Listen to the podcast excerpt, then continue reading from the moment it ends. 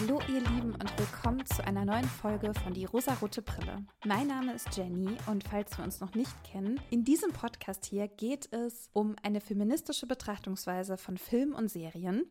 In jeder Folge gibt es einen bestimmten Film oder eine Serie, die ich mir genauer angucke und schaue, ob die denn feministisch ist, ob sie den Bechteltest besteht oder ob sie vielleicht eher so ein bisschen altbacken, langweilig ist, also Geschichten, die wir schon tausendmal gesehen haben. Apropos tausendmal gesehen, ich möchte heute einen Film besprechen, der ein Remake ist. Und zwar ein Remake aus dem Jahr 1989 von Disney. In dem Jahr ist nämlich der Zeichentrickfilm von Ariel die Meerjungfrau erschienen. Und in diesem Jahr ist die Neuauflage, die Realverfilmung erschienen. Ariel die Meerjungfrau war meine allererste Folge. Ich werde euch nicht empfehlen, diese Folge nochmal zu hören, denn ich finde sie mittlerweile sehr, sehr schrecklich, weil ich da noch nicht richtig warm geworden bin mit diesem Mikro und dem Podcast. Das war alles noch sehr aufregend für mich und dementsprechend rede ich auch. Wir fokussieren uns heute also auf das Remake, die Neuverfilmung von Regisseur Rob Marshall. Ich bin mit dem Mausekind meiner Tochter und einer lieben Freundin ins Kino gegangen und ich war auch genau mit dieser Absicht im Kino, hat sich an dieser Geschichte von Ariel etwas verändert. Denn falls ihr den Film kennt, der ist nicht wirklich feministisch. Die Frauenrolle, die wir da haben, opfert ihre Stimme für einen Mann auf, um ihm zu gefallen und gefällig zu sein, was auch funktioniert. Sie verlieben sich ineinander. Es ist ein bisschen eine problematische Geschichte, es ist eine Liebesgeschichte, wie sie uns eben immer schon in Disney-Filmen erzählt wurde, was sich aber jetzt so ein bisschen ändert. Und ich wollte mir den neuen Film anschauen und gucken, haben sie es wieder genauso gemacht? Haben sie vielleicht etwas verändert? Ist Ariel denn vielleicht eine etwas selbstständigere, empowerndere junge Frau geworden? Also es stellt sich so ein bisschen die Frage, hat sich in den knapp 35 Jahren, die diese beiden Filme auseinanderliegen, etwas verbessert, wenn wir auf die Frauenrollen schauen oder die Erzählweise einer Geschichte? Und ich muss sagen, mir sind einige Unterschiede aufgefallen, mir sind auch positive Aspekte aufgefallen. Die Story dieser Geschichte ist weitestgehend gleich. Also es gibt eine kleine Meerjungfrau, die im Ozean lebt und die eine ganz große Sehnsucht danach hat, die Menschenwelt kennenzulernen. Im Trickfilm ist ihre größte Motivation, dass sie sich in einen ganz bestimmten Menschen verliebt, für den sie dann ihre Stimme an die Meerhexe Ursula verkauft, damit sie an Land kann. Dort hat sie drei Tage Zeit, um ihn davon zu überzeugen, dass sie sich lieben. In drei Tagen. Plus, sie kann nicht sprechen. Und natürlich funktioniert das alles. Die Bösewichtin wird besiegt und am Ende kommt sie und Erik auch zusammen und sind happy ever after. Es gab jetzt in der Realverfilmung ein paar Unterschiede. Und zwar ist mir aufgefallen, dass Ariel gar nicht so explizit begeistert oder verliebt in den Prinzen Erik ist, obwohl auch hier sie ihn beobachtet und eben sieht, oh wow, ein Mensch. Aber es geht ihr tatsächlich wirklich um das Leben der Menschen, um das Leben an Land, wie ihre Kulturen sind, ihre Sprache, ihre Gepflogenheiten sind. Und es geht nicht explizit um diesen einen Mann. Das heißt, Ariel ist getrieben von ihrer Neugier und nicht von Liebe. Und ich finde, dass in dem Trickfilm ist es schon sehr stark diese Sehnsucht nach einer Person. Ich weiß nicht, ob man das auch schon Liebe nennen kann, aber hier ist es eben eher die Neugier nach dem Neuen und nicht nach einem Mann. Dann verläuft die Geschichte im Prinzip auch sehr ähnlich dem Trickfilm. Ariel möchte an Land, weil sie sich mit ihrem Vater streitet. Die Meerhexe Ursula ermöglicht ihr das und auch hier nimmt sie ihr die Stimme und sagt, sie solle es in drei Tagen schaffen, den Prinzen von sich zu überzeugen, sonst müsse sie wieder ins Meer zurück. Also Ariel mochte auch in dem neuen Film jetzt Erik schon ganz gerne, aber ich glaube, das war gar nicht so ihr primäres Ziel im Leben. Und sie kommt dann nun zu Erik, wird gefunden, darf im Schloss leben. Aber in der Neuverfilmung jetzt ist es so, dass Ariel und Erik nicht nur dadurch bonden, dass sie sich beide anschauen und unsterblich ineinander verliebt sind, sondern sie stellen eine Beziehung zueinander her, weil sie merken, sie haben ähnliche Interessen, sind neugierig auf neue Dinge, denn sie treffen sich in so einem, ich nenne es mal Sammlungsraum. Also Erik ist auch schon viel gereist, hat viele Länder bereist und hat von überall etwas mitgenommen. Also könnte man auch ein bisschen kritisch sehen, aber sagen wir mal, er sammelt ein bisschen Andenken, vielleicht eher so. Auch Ariel ist ja begeistert von der Fremde. Sie möchte neue Dinge erforschen, kennenlernen, anfassen, spüren. Sie ist so neugierig auf die Vielfalt der Welt und Erik auch. Und als sie beide in diesem Raum sind, benötigen sie keine Worte, um festzustellen, dass sie eben beide diese Leidenschaft haben. Sie schauen sich zusammen Karten an und Länder an auf diesen Karten und man merkt, sie mögen die gleichen Dinge, was schon mal eine viel bessere Basis ist, als sie finden sich einfach nur gegenseitig hot. Erik, der im Trickfilm auch alles dafür tut, diese Frau zu finden, die ihn vor dem Schiffsunglück gerettet hat, da sie ja gesungen hat, eine ganz besondere Stimme hat. Er ist ja ganz fanatisch darauf, diese Frau zu finden. Und da er auf Ariel trifft, die keine Stimme hat, kann sie es ja nicht sein. Auch in der Realverfilmung ist das so, aber irgendwann hat man das Gefühl, dass Erik das gar nicht mehr so wichtig ist, diese Frau mit der wunderschönen Stimme zu finden, weil er jetzt ja Ariel kennengelernt hat, von der er nicht weiß, dass sie sowieso die richtige ist, aber er hat eine Frau kennengelernt und er merkt, das funktioniert voll gut. Ich könnte also rein theoretisch diese Frau mit der wunderschönen Stimme auch vergessen, weil diese Frau hier, die ist real und die ist bei mir und die tut mir gut. Er ist auch kurz davor, diese groß angelegte Suche nach diesem Mädchen mit der Stimme zu unterbrechen oder eben ganz abzusagen. Aber er hat so ein paar Zweifel. Naja, er würde, glaube ich, schon gerne wissen, wer sie ist. Es wirkt einfach nicht so krass verzweifelt needy, wie es in dem Trickfilm war. Und was ich finde auch noch ein super Punkt ist und eine Änderung zu dem Originaltrickfilm ist, dass am Ende in dem großen Fight, in dem Ursula sehr, sehr mächtig wird, weil sie den Dreizack von Triton stiehlt, kämpfen die Guten gegen die böse Ursula. Und im Trickfilm ist es so, dass Erik ein Schiff so steuert, dass der abgebrochene Ast eines Schiffmastes Ursula tötet. Er rettet damit Ariel und alle und alles ist wieder gut. Jetzt im Remake ist es so, dass Ariel die treibende Kraft ist und sie rettet Erik. Also Erik ist auch in einer brenzligen Lage und sie kämpft sich durch und rettet ihren Partner, ihren Boyfriend. Ich weiß nicht. Haben sie sich da schon auf irgendwas festgelegt? Wahrscheinlich nicht. Aber sie ist diejenige, die es in der Hand hält und sie ist diejenige, die das Zeichen gegen das Böse setzt.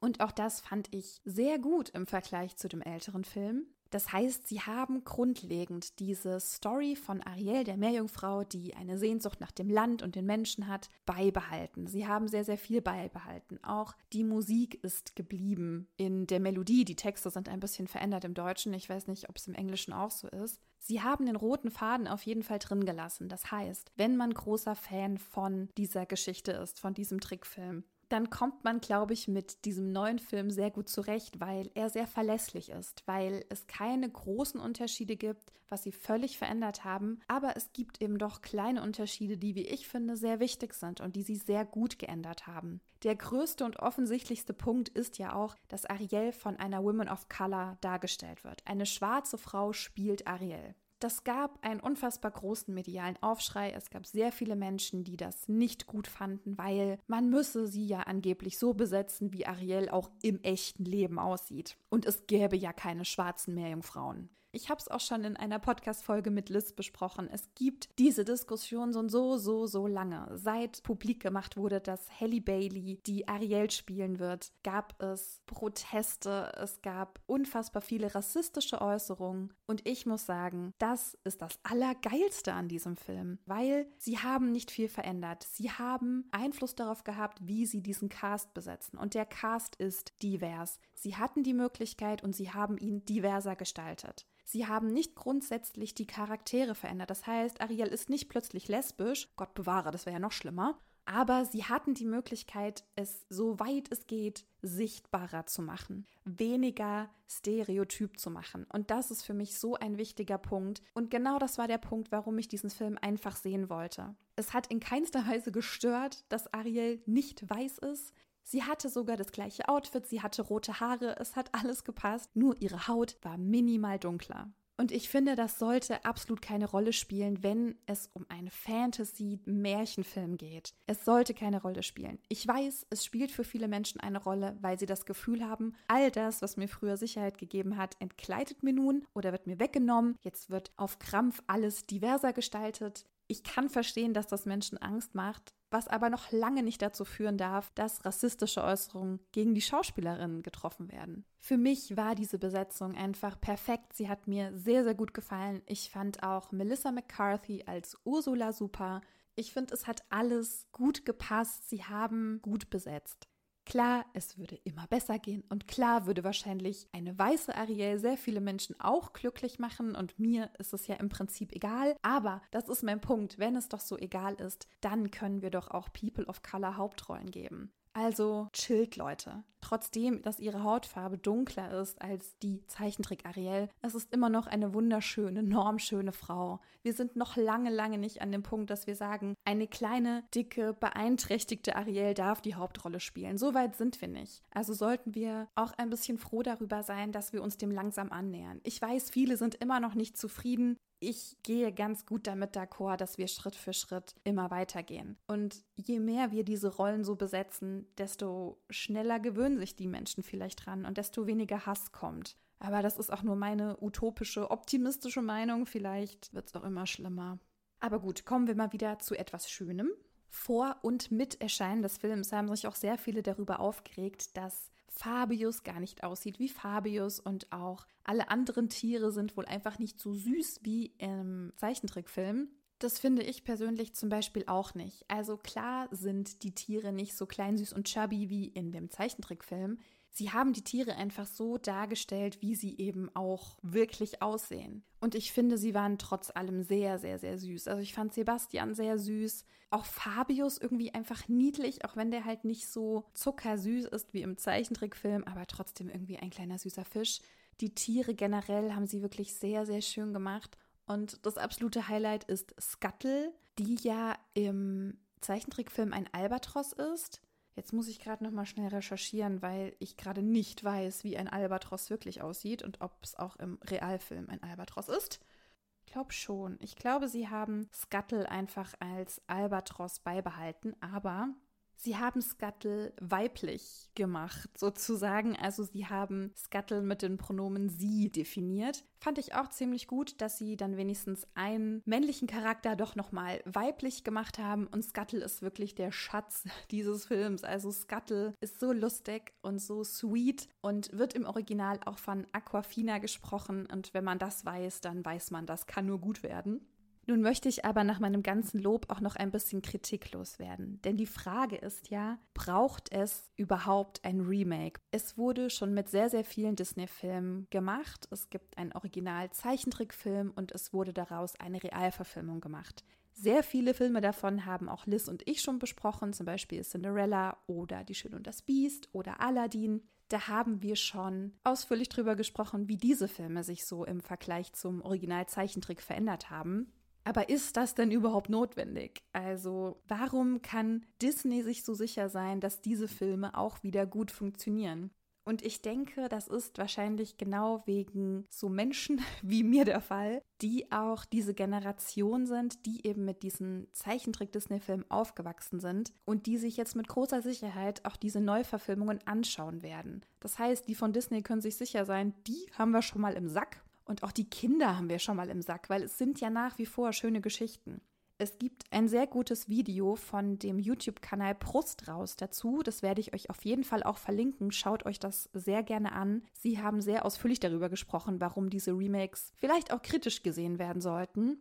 Denn es ist für Disney natürlich das Ziel, Geld zu verdienen. Und mit diesen Filmen können sie sich sicher sein, wir können da richtig schön Geld verdienen, weil diese Filme werden auf jeden Fall alle anschauen.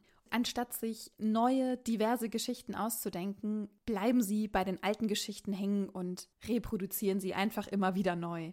Ich sehe es nicht ganz so, also ich verstehe die Kritik und das ist auch eine super wichtige Kritik, für mich ist es aber tatsächlich ein Stück weit Heimat, diese Disney-Filme und auch diese Remakes. Für mich hat das so viel gemacht in meiner Kindheit. Die hatten eine so große Bedeutung und ich liebe nach wie vor Disney. Ich liebe die alten Filme, die Remakes und ich liebe auch die neuen Geschichten, denn es gibt auch neue Geschichten von Disney. Es gibt super viele tolle neue Geschichten. Ich möchte da an Encanto erinnern, an Rot, an Raya und der letzte Drache, an Strange World, you name it. Es gibt sehr, sehr viele schöne neue Geschichten, die für Kinder und Erwachsene für alle passend sind und die auch immer diverser werden. Also auch da werden Mini-Steps forward gemacht sozusagen. Das heißt, für mich ist es nicht so schlimm, dass diese Geschichten immer wieder neu erzählt werden. Und mich hat das auch bei Ariel nicht gestört. Ich habe mich super drauf gefreut. Ich finde, sie haben es sehr gut umgesetzt. Es ist ein schöner Film, auch so bildlich, optisch. Es hat wirklich großen Spaß gemacht. Aber klar, die Kritik ist auf jeden Fall berechtigt. Und wenn wir auf das Thema Feminismus schauen, ist ja die Frage, geht es denn nicht vielleicht sogar noch besser? Können wir nicht diese komplette Liebesgeschichte oder die Abhängigkeit, dass Ariel entweder von ihrem Vater oder von Prinz Erik abhängig ist, können wir nicht die komplett skippen? Also können wir nicht Ariel so erzählen, dass es gar keinen Mann in ihrem Leben braucht? Dann ist natürlich die Frage, wie viele wollen das sehen? Und Disney weiß, wenn wir es nahezu identisch belassen, wie das, was die Leute kennen, dann haben wir kein großes Risiko. Und das größte Risiko, was Disney jetzt eingegangen ist, ist ja Halle Bailey als schwarze Ariel. Und wir können jetzt auch hier sitzen und meckern und schimpfen und sagen, das ist alles blöd und das müsst ihr noch besser und noch besser, noch besser machen. Ich persönlich habe aber tatsächlich meinen Frieden damit gefunden und bin ganz happy damit, dass sie es nicht einfach schlechter machen, sage ich mal, oder noch konservativer und sie einfach immer wieder denselben Salat neu aufrollen. Also ja, diese Neuverfilmung, die ist besser, die ist feministischer, die ist diverser, das, was wir sehen wollen. Aber ist dieses Remake notwendig? Das könnt ihr auch für euch selbst entscheiden. Auch wenn ihr sagt, ich will den Film gar nicht sehen, weil der ist so anders als den, den ich aus meiner Kindheit kenne. Das ist auch absolut okay. Ich finde, wir dürfen einen differenzierten Blick darauf haben und ich finde, wir dürfen auch kritisieren und sagen, oh, das gefällt mir nicht. Aber falls euch das alles gar nicht gefällt, dann müsst ihr die Filme ja auch nicht schauen. Wenn ihr denkt, oh Gott, schon wieder Ariel, ich kotze. Das ist absolut okay. Ich muss für mich sagen, mir hat der Film sehr gut gefallen am Ende, ja, wir haben komplett geflennt, Mausekind neben mir und ich einfach komplett zerflossen, weil es dann ja diesen Moment gibt, in dem Ariels Vater Triton erkennt, was seine Tochter wirklich möchte und ihr dann Beine zaubert, damit sie an Land mit ihrem Partner leben kann. Dann gibt es diesen Abschied und dann sagt sie, ich hab dich lieb, Daddy, und da ist es ja einfach vorbei bei mir. Da muss ich ja einfach komplett heulen. Was übrigens auch noch ein ganz netter Punkt ist, das Ende des Trickfilms ist ja, dass Ariel und Erik heiraten und dann ist es vorbei. Wir erfahren nie, wie es weitergeht. In der Realverfilmung ist es aber so, dass sie nach ihrer Hochzeit sich verabschieden, weil sie auf Weltreise gehen. Und das fand ich auch sehr schön. Und daran sieht man ja auch, dass das genau das ist, was die beiden so lieben. Neue Dinge entdecken und erforschen. Ich hoffe natürlich, ohne irgendwo einzumarschieren und den Leuten dann beibringen zu wollen, wie man richtig mit Besteck isst oder so ein Scheiß. Aber wir hoffen einfach mal das Beste. Also, ihr Lieben, was sagt ihr zu dem neuen Ariel-Film? Habt ihr ihn schon gesehen? Wollt ihr ihn noch sehen? Ich kann mir gut vorstellen, dass bis diese Podcast-Folge rauskommt, dass es dann vielleicht auch schon ein Datum gibt, wo Ariel bei Disney Plus auch streambar ist. Falls ihr diesen Streaming-Dienst abonniert habt, es sollte wahrscheinlich sehr bald auch da laufen. Aber vielleicht wart ihr ja auch im Kino oder kennt ihn einfach schon. Ich würde mich sehr freuen, wenn ihr mir dazu euer Feedback gebt ob ihr den auch super lame findet, überflüssig oder irgendwie ganz süß oder wirklich richtig toll. Ich bin für alles offen. Ich wäre froh, wenn ich ein bisschen ein Stimmungsbild von euch bekommen würde. Was sagt ihr auch dazu, dass Ariel ein kleines mini bisschen feministischer ist als in dem Trickfilm? Ja, schreibt mir einfach gerne dazu. Schreibt mir auch gerne, falls ihr einen Wunsch habt, was ich mal besprechen soll. Ich weiß, dieser Aufruf ist immer so ein bisschen fies, weil die Liste ist tatsächlich noch lang. Also es gibt noch ein paar Hörer-Mausis, die auf die Erfüllung ihres Wunsches warten. Aber ihr seid nicht vergessen, es wurde alles aufgeschrieben und es wird auch alles irgendwann besprochen. Es ist nur manchmal einfach so, dass ich es nicht so richtig fühle, diesen Film dann zu gucken oder zu besprechen. Und dann rutscht es leider immer weiter nach hinten. Aber schreibt mir bitte trotzdem eure Wünsche dazu und auch euer Feedback gerne bei Instagram. Bewertet den Podcast mit 5 Sternen, leitet die Folge weiter, gebt einen Daumen hoch, erzählt eurem Umfeld von der rosaroten Brille. Und wenn ihr mögt, hören wir uns wieder beim nächsten Mal. Habt eine schöne Zeit und bis dann.